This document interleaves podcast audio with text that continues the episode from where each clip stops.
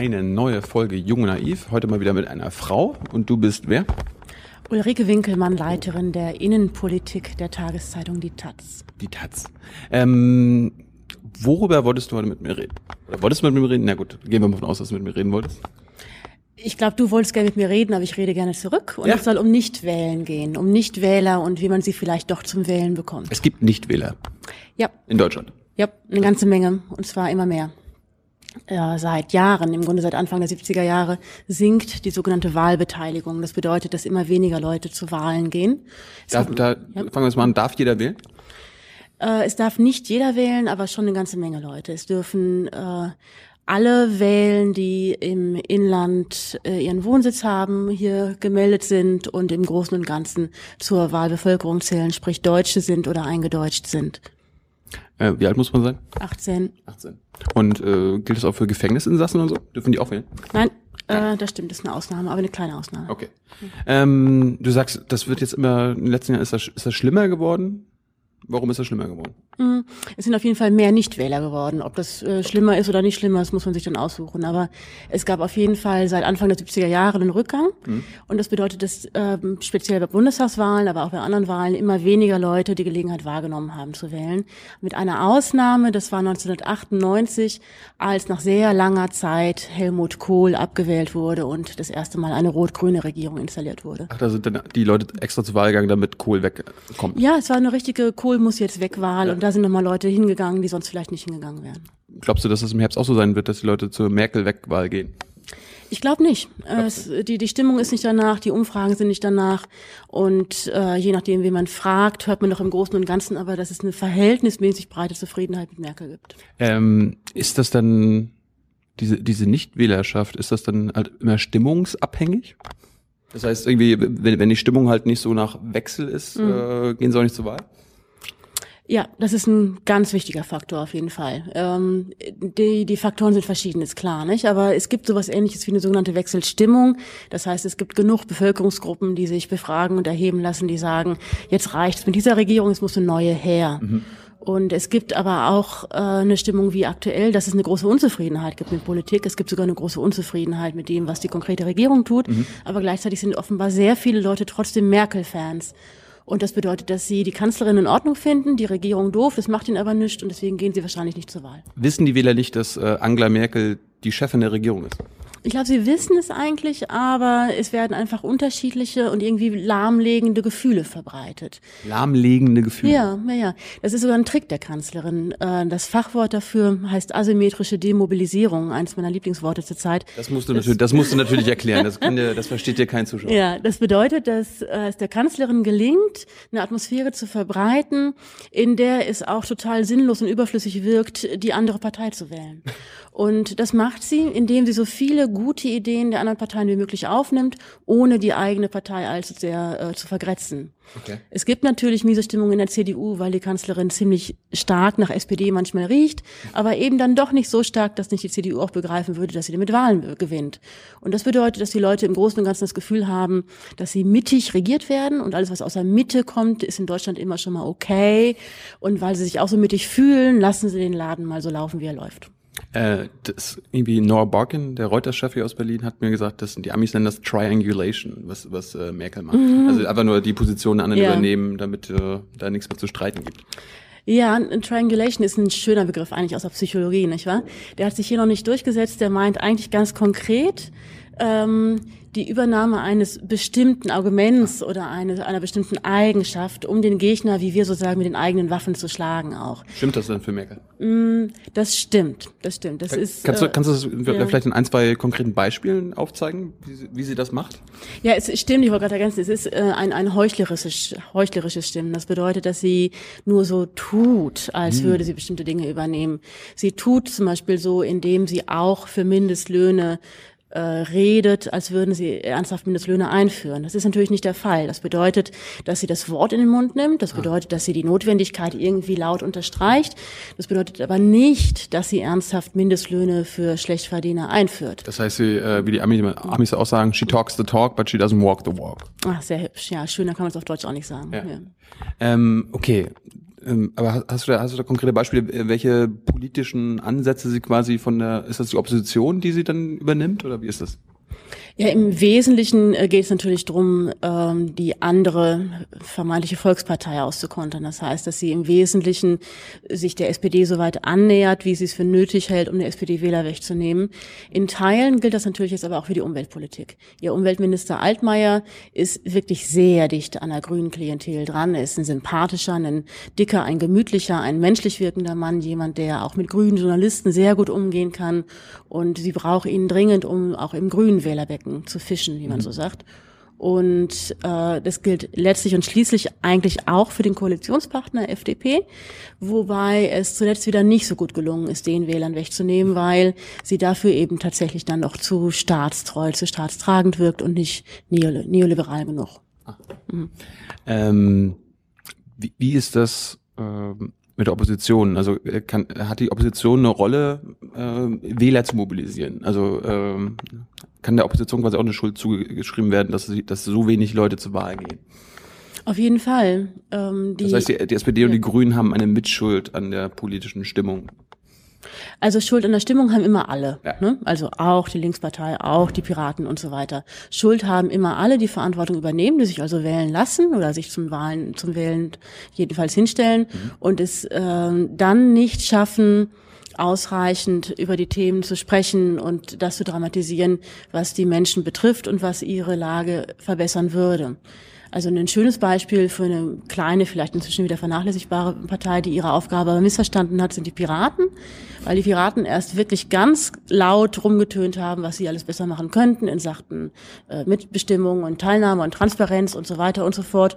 Und sie stellen sich doch jetzt als Trupp heraus, der sich im Wesentlichen nur um den eigenen Bauchnabel dreht. Mhm. Das ist auch ein Wähler vor den Kopf stoßen, die sich dann vielleicht das nächste Mal überlegen werden, ob sie nochmal wieder zur Wahl gehen. Und äh, das betrifft aber natürlich umso stärker tatsächlich die größeren Parteien, nämlich all diejenigen, die äh, vollständige Konzepte seit Jahren vorlegen, von denen sie behaupten, die Welt damit verbessern zu können, die aber in der Tat sehr, sehr stark nur nach äh, innen sich drehen, mit sich selbst beschäftigt sind, mit internen Querelen sich befassen und dadurch weniger äh, an, an der Politik im Sinne der Sachpolitik arbeiten. Da ist die SPD ein super Beispiel dafür.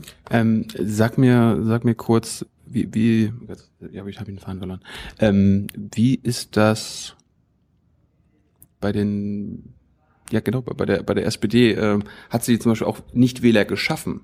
Also äh, durch ihre Politik dort. Du hast ja gerade gesagt, ja. sie, sie propagieren was. Äh, Gibt es dann auch Wähler, die quasi irgendwann mal wählen gehen, dann gesehen haben, ist doch scheiße, und ich gehe, gehe jetzt nicht mehr wählen. Massenweise. Massenweise. Also die Wähler der SPD zum Beispiel haben sich zahlenmäßig äh, seit 98, jener Wahl, wo Gerd Schröder mit Rot-Grün an die Macht kam, äh, halbiert. Das halbiert. Heißt, halbiert.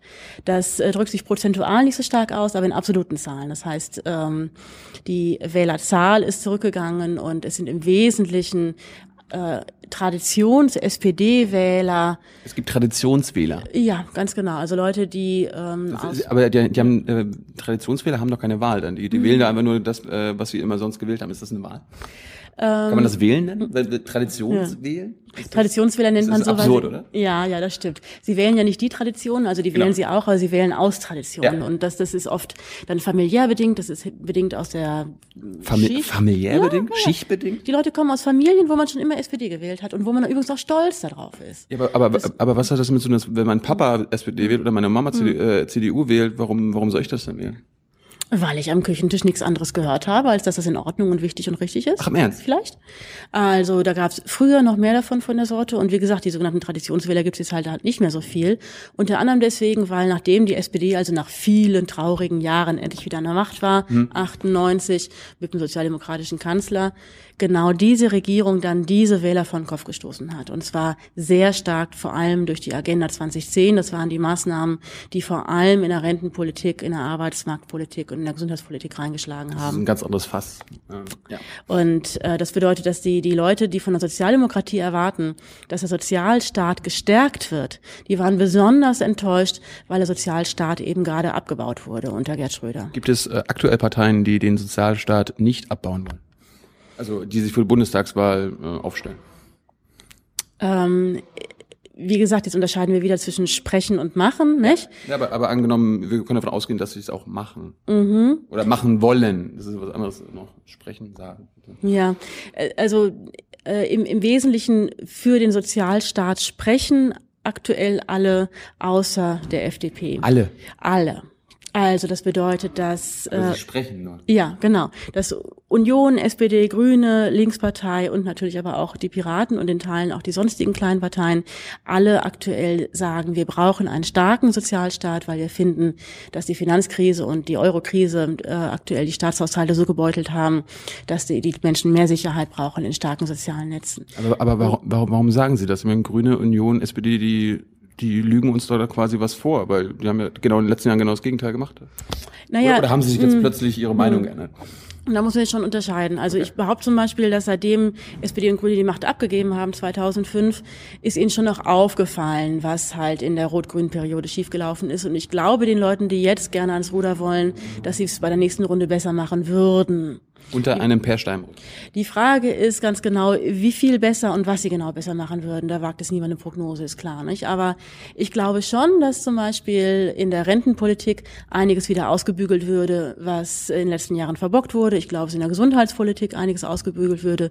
Und ähm, in der Arbeitsmarktpolitik braucht nichts mehr ausgebügelt zu werden, weil wir haben aktuell so wenig Arbeitslose. Das ist ja auch okay. Aber ähm, ich das, das ist okay, hm. ja. Ich meine, äh, die, Agenda, die, die Agenda ja. 2010 hat doch den Niedriglohnsektor geschaffen. Wir haben den größten ja. jetzt in Europa. Das ist okay. Nee, der Arbeitslosen. Ach, Arbeitslosen. Mhm. Wir haben relativ wenig Arbeitslose und äh, die, die wir haben, müssen natürlich trotzdem gut untergebracht werden, brauchen Qualifizierungsmaßnahmen, brauchen alles weitere. Aber es ist halt nicht so ein großes Problem, als wenn man fünf oder sechs Millionen Arbeitslosen hätte. So wie in Südeuropa. Genau. Und äh, da fängt es mir genau das Problem an. Es ist auch allen klar, dass in der nächsten Regierung die europäische Solidarität noch stärker gefordert werden wird, als es bisher der Fall ist. Also Merkel macht halt aktuell Politik auf Kosten Südeuropas. Das kann man nicht anders sagen.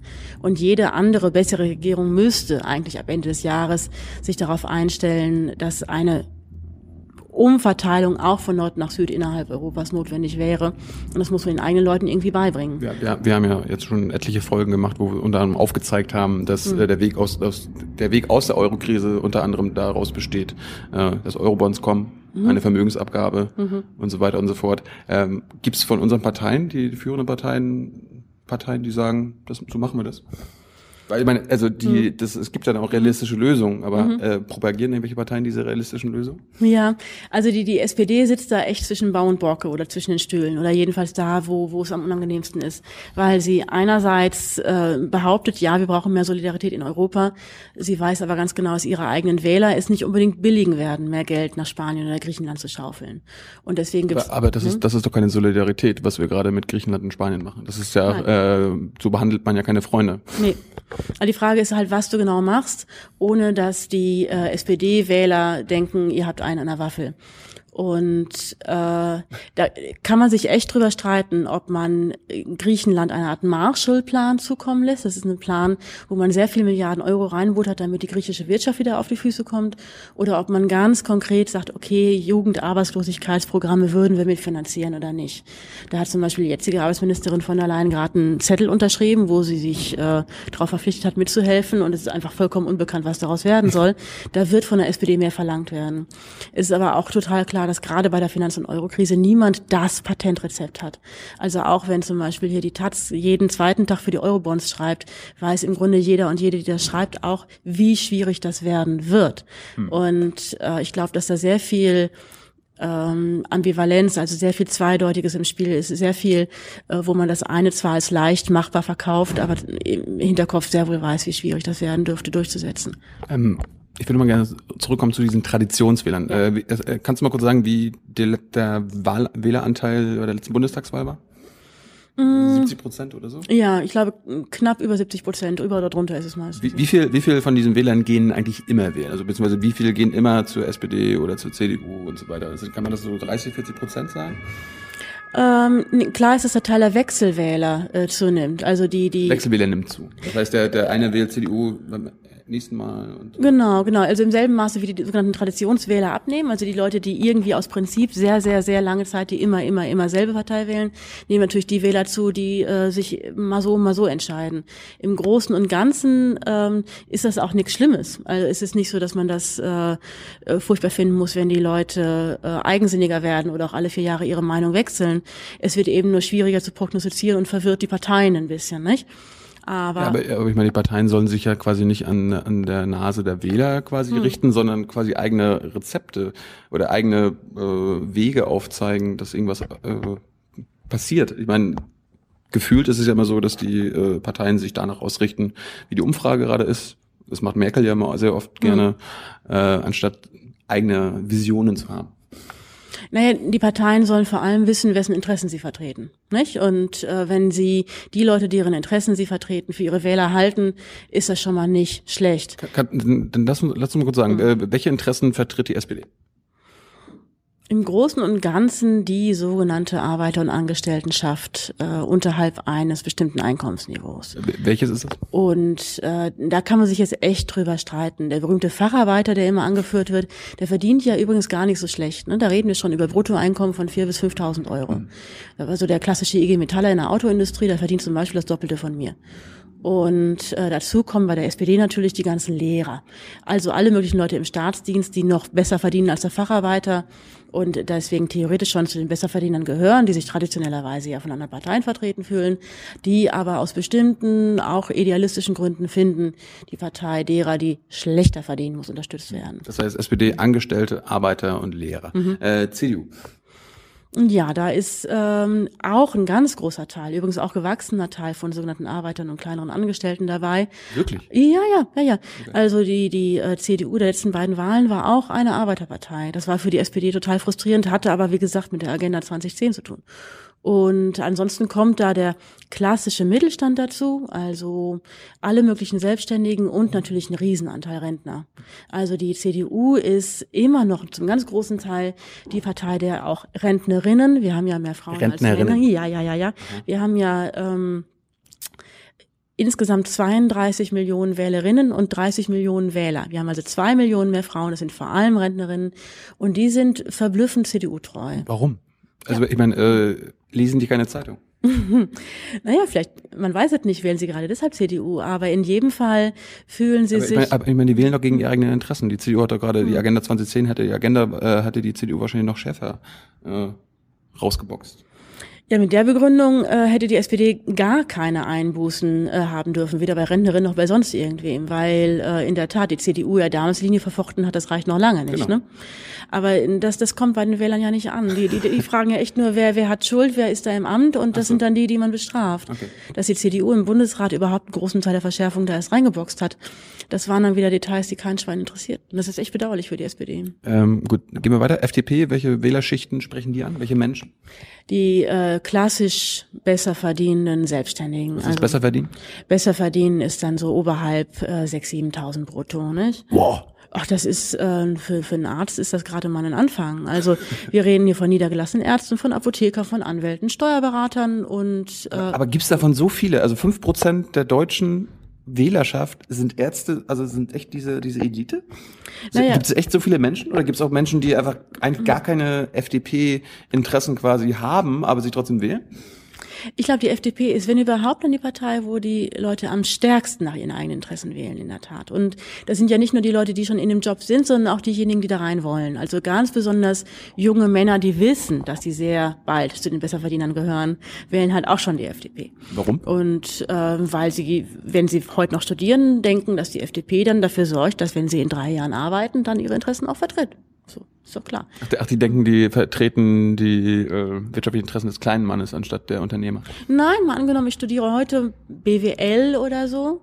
Habe ich auch schon mal gemacht. Ja, es ist passiert und ist auch nichts Schlimmes. Ich würde immer eher VWL, aber egal, empfehlen. Und ähm, dann, Schlimm genug. dann, dann, dann ähm, setze ich auf ein bestimmtes Einstiegsgehalt beim großen Unternehmen oder ich setze auf ein bestimmtes ähm, Honorar oder oder ich übernehme Papis Betrieb äh, in, in nicht allzu ferner Zukunft und bis dahin soll mir die FDP sozusagen die Erbschaftssteuer vom Hals gehalten haben, die höhere Unternehmenssteuer vom Hals gehalten haben, all das sozusagen fernhalten, was mir sonst droht. Aber das sind ja Steuern. Also das ist doch was gesellschaftliches, was Soziales. Wie, warum wollen die das, dass das weggehalten wird? Ist das nicht eine asoziale Einstellung? Naja, die Leute, die so denken. Oder unsoziale ja. Einstellung? Also die, die klassischen FDP-Wähler sagen, ich zahle doch schon so viel. Die würden ja nicht sagen, ich will nicht zahlen, sondern die würden in der Regel sagen, ich zahle doch jetzt schon so viel oder auch zu viel.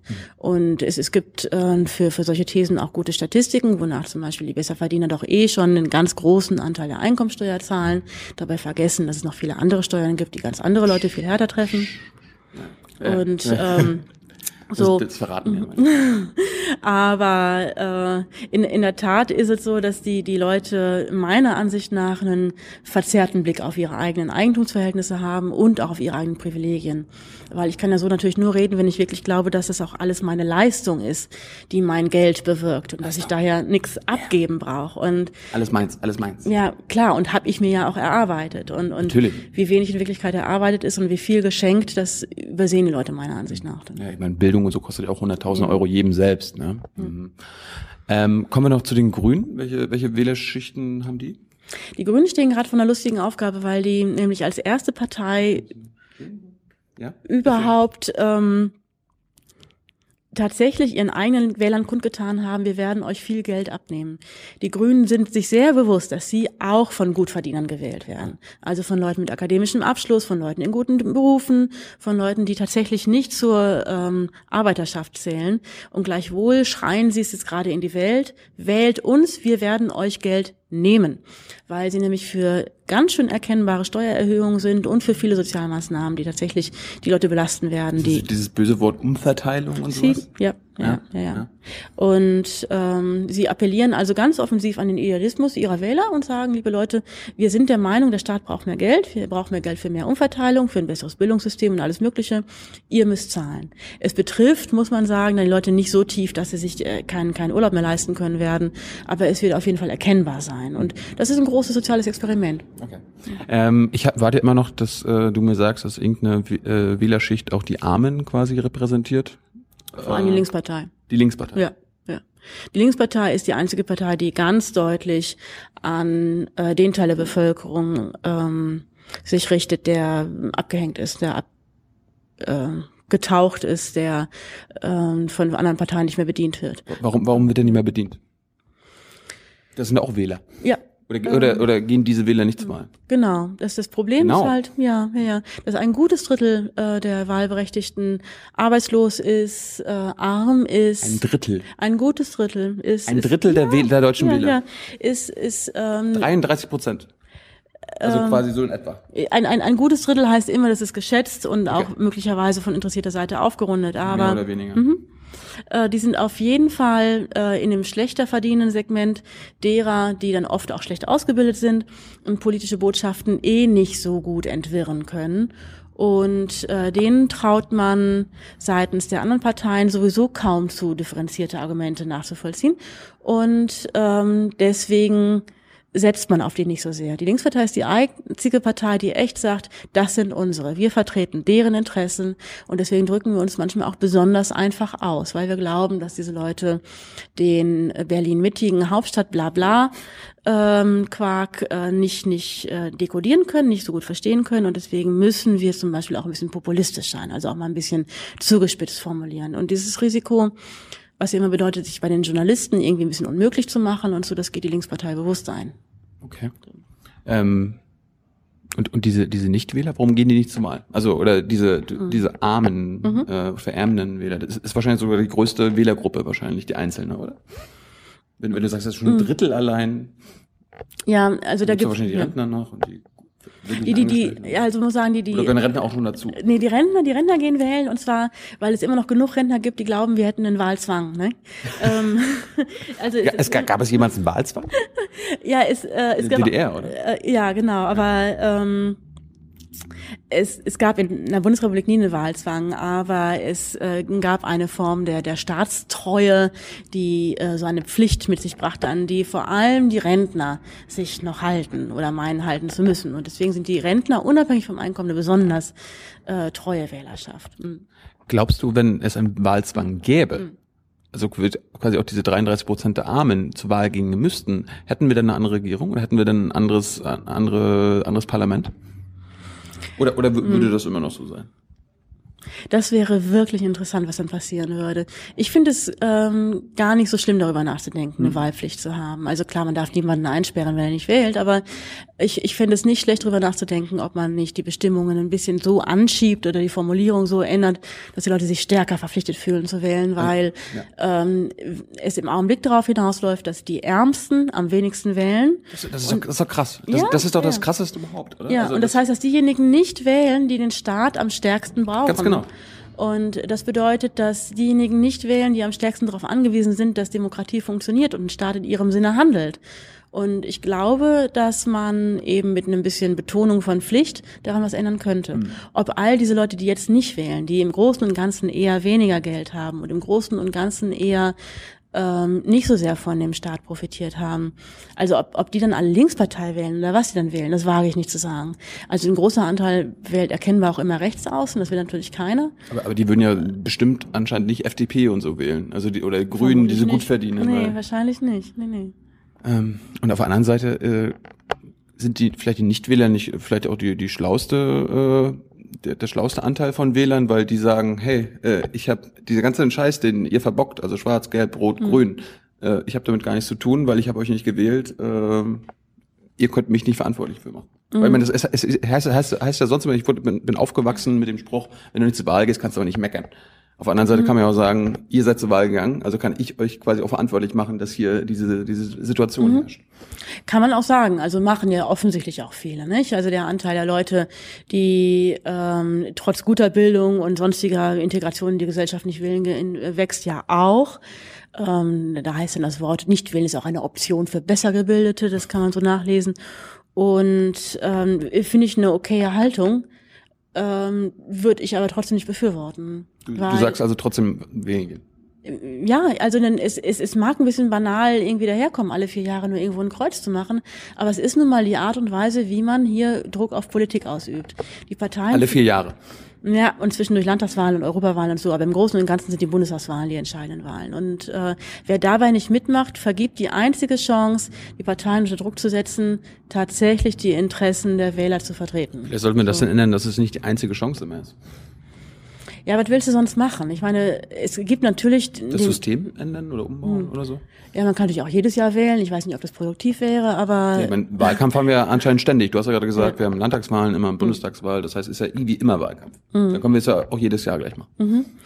Ja, halte ich für keine gute Idee, weil der permanente Wahlkampf natürlich auch zu einer permanenten Verzerrung des politischen Geschehens führt. Also es ist ja nicht unbedingt so, dass die Sachdebatte dadurch befördert wird, wenn Leute im Wahlkampf sind. Wann, wann, wann ist denn die Politik mal nicht verzerrt? Das ist echt ein Problem. Also nach den letzten Bundestagswahlen war erkennbar, dass als der Koalitionsvertrag erstmal dann verhandelt und beschlossen war, also quasi der Fahrplan für vier Jahre festgelegt war, und dann weitere 100 Tage verstrichen waren, wo dann die ersten Projekte eingetötet wurden, da fand dann immer schon wieder Wahlkampf statt. Also man kann tatsächlich, glaube ich, behaupten, dass nach den Bundestagswahlen ungefähr ein Jahr im Großen und Ganzen ernsthaft regiert wird und dann fängt schon wieder Wahlkampf an. Das ist, das ist nicht so schön. Aber, aber wir haben die, die Wahlperiode ist doch vier Jahre. Du hast, ja. du hast gesagt, du hast gerade von einem Jahr geredet. Ja, ja, aber das, die, die, die großen Landtagswahlen, also vor allem Nordrhein-Westfalen, aber auch Bayern und so weiter, mhm. Niedersachsen, die hauen jedes Mal rein. Das heißt, dass, dass jedes Mal Maßnahmen stattfinden, die nur aus wahlkampftaktischen Gründen stattfinden. Und ähm, das bedeutet, dass wirklich große Probleme nicht gelöst werden, wirklich unbequeme Entscheidungen nicht getroffen werden. Und ich glaube zum Beispiel, dass nach der nächsten Wahl, wenn wir dann bis, sagen wir mal, Weihnachten keine anständige Renten- oder Gesundheitsreform haben, werden wir sie dann auch kaum mehr bekommen. Das wird echt ein Problem. Wie, wie kaum mehr bekommen? Also äh, das, das verstehe ich nicht.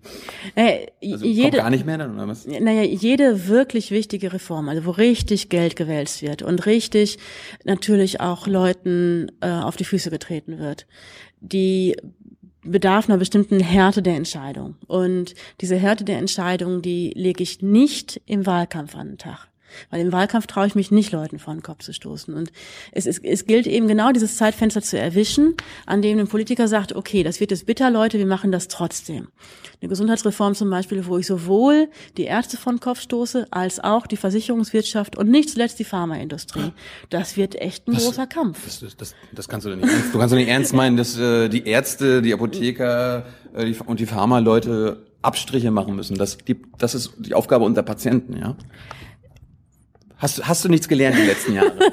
ja, es ist, die Gefahr ist eben genau die, dass wenn, wenn ich die Härte ja, nicht darum habe, wählen wir doch CDU ja, und FDP. hm, Ja, eben, eben, eben. Also wenn, wenn, wenn, wenn ich tatsächlich die Interessengruppen nicht vom Kopf stoße, dann muss ich am Ende die Patienten wieder rannehmen. Und ähm, das, ne, das ist die einfachste Gruppe, die wehrt, die wehrt sich ja, am wenigsten. Ja, ja, und die Versicherten, ich weiß. Ja. Nee, ich, ich, ich ähm, es ist nicht so, dass ich da jetzt irgendwie äh, Patentrezepte oder so verbraten will, aber was ich meine mit der, der Härte der Entscheidungskraft, die ich brauche, ist, dass äh, wenn ich diese richtig großen Gegner angehen will, dann habe ich dafür echt nur ein kleines Zeitfenster, weil meine eigene Partei wird es im Wahlkampf nicht mehr dulden. Meine eigene Partei wird ja sagen, bist du verrückt? Wir, wir wählen in Niedersachsen, Nordrhein-Westfalen oder sonst wo. Wir werden jetzt nicht die niedergelassenen Ärzte von Kopf stoßen. Das ist, ist absurd. Dieses Denken ist eigentlich absurd. Also das ist einfach nur, das ist eine politische Logik, die überlagert die Rationalität und äh, normale, vielleicht gesellschaftliche Logik, kann man das so sagen? Ja, die Frage ist ja immer, was ist denn die Alternative? Also wer hat ein besseres Rezept? Also äh, klar, in, in einem ordentlichen Scheichtum, in einer Diktatur äh, habe ich manche Probleme nicht. Auch der, auch die die die äh, Chinesen kriegen manche Dinge schneller und und äh, reibungsloser gewuppt. Aber das ist ja nicht die Staatsform, die in der wir leben wollen. Und äh, es ist so, wer, wer sich darüber lustig macht, wie Parteien ticken und wer sich darüber lustig macht, wie doof so ein Wahlkampf ist, der ja. soll immer echt sagen, wie es wie es besser funktionieren würde.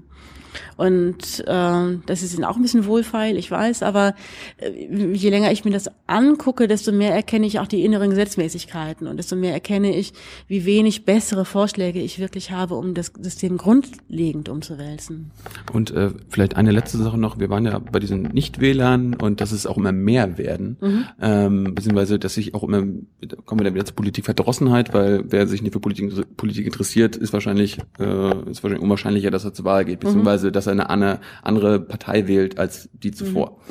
Mhm. Ähm, ich sage zum Beispiel immer, wir haben irgendwie 70 Prozent Wahlbeteiligung, aber irgendwie es gibt statistisch gesehen Leute, die sich politisch interessieren, sind irgendwie zwischen 16 und 19 Prozent, die sich selbst an, äh, das selbst angeben. Mhm. Das ist natürlich äh, eine, eine Riesenlücke. Also zwischen 70 Prozent, die wählen gehen und aber nur 19, 19 Prozent oder so oder ein Fünftel, die sich wirklich tagtäglich dafür interessieren. Das heißt, äh, greifen die Parteien dann diese 50 Prozent, die sich gar nicht dafür interessieren, aber trotzdem zur Wahl gehen, ist das nicht eigentlich diese goldene Gans, wo man einfach immer nur äh, den Sachen an den Kopf schmeißen kann und den alles erzählen kann. Weil die sich ja, ja nicht wirklich tagtäglich dafür interessieren. Ja, muss man übrigens auch nicht. Also, muss man nicht. Das, das sage ich jetzt zwar als Tageszeitungsjournalistin, dass es schön wäre, wenn es alle täten, ja. nicht? Aber weil es auch mein Beruf ist. Aber ich, ich glaube, wenn man das nicht beruflich tut, wird man ja bescheuert, wenn man jeden Tag wirklich jede Umdrehung nachvollziehen würde, die sich im Kabinett tut und so. Äh, in der Tat ist es aber so, dass wir längst den Überblick darüber verloren haben, was bei genau diesen Leuten ankommt von den ganzen Botschaften, die täglich so gesendet werden. Klar ist, dass die Talkshows im Fernsehen da inzwischen einen viel größeren Einfluss haben, als man wegen die sogenannte Qualitätspresse, die ja von kaum noch jemand wirklich gelesen wird. Und da gehört die Taz natürlich nicht dazu. nee, nee, ich, ich, ich ähm, unterliege da keiner Illusion. Wir werden auch von nicht so wahnsinnig vielen Leuten gelesen. Aber klar ist auch, dass die Talkshows ihre Agenda, also die Themen, die sie diskutieren lassen, danach ausrichten, was in der Qualitätspresse hm. steht. Deswegen, wir sind nicht ohne Einfluss. Die nähern sich alle gegenseitig. Ne? Ja. Das ist ja, so Schwimmen im eigenen Saft. Ja, auf, auf jeden Fall ist es überraschend, auf wie wenig abseitige Ideen ähm, die die äh, Talkshows kommen, wenn es darum geht, äh, das Thema der Woche zu bestimmen, nicht?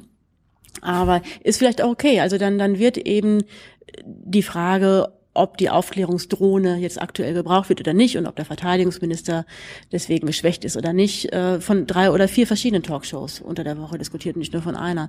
Und vielleicht kommen da auch mehr Erkenntnisse bei zustande. Mhm. In jedem Fall ist es so, dass, glaube ich, die Leute, die angeben, nicht besonders politisch interessiert zu sein, gleichwohl während der Woche irgendwann mal davon angeweht werden. Und wenn sie dabei erreicht, dass da schon wieder 600 Millionen in Sand gesetzt wurden für ein Gerät, das sowieso keiner wirklich wollte, dann sind sie vielleicht ausreichend empört, sich darüber einen Gedanken zu machen, ob sie die Regierung wieder wählen wollen, die ihnen das eingebrockt hat.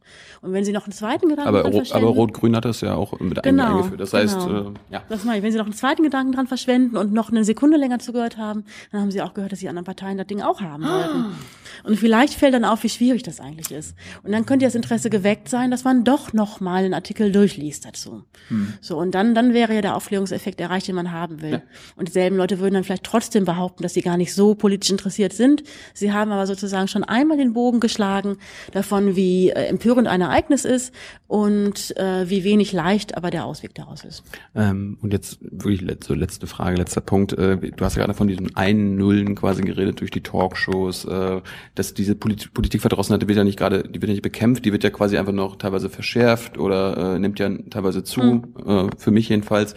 Ist das vielleicht für diese unsere politische Klasse, für die Elite vielleicht sogar der Kern der, der Politik? Also dass sie, dass sie da, dass sie das bewusst, ich meine, die würden das nie zugeben, aber dass ja. sie bewusst äh, sagen, ey, das ist natürlich gut, dass die meisten sich einfach nicht dafür interessieren, was wir machen. Es ist gut, dass sie sich gar nicht dafür, äh, gar nicht einmischen wollen, weil so können wir unser Ding machen. Mhm wenn man die Leute jeweils direkt fragen würde, würden sie das natürlich nie bestätigen. Natürlich nicht. Ne? Natürlich Klar. nicht. Aber ich glaube, es ist so eine Art systemischer Effekt. Das ja. heißt, dass in der ähm, Gesamtschau das ganz genauso wirkt und dass Politiker, die ausreichend ehrlich und ausreichend zynisch sind, ein paar haben wir davon ja auch, das auch genauso beschreiben würden. Also anders lässt sich zum Beispiel Angela Merkels Politik überhaupt nicht beschreiben. Selbstverständlich setzt sie darauf, dass die Leute wenig genug begreifen von dem, was schief läuft. Zuversicht verbreiten, ja. positive Energie, ja. wird alles gut, ich kümmere mich drum. Ja. Und nur weil sie eben im jeweils einzelnen Austausch mit den Journalisten, die an sie herankommen, gleichzeitig so klug wirkt und so engagiert und so sachkundig, steht immer in den Porträts, wie klug und engagiert und sachkundig die Frau ist. Ihre Politik setzt aber darauf, dass die Leute nicht mitdenken. Das stimmt schon. Danke.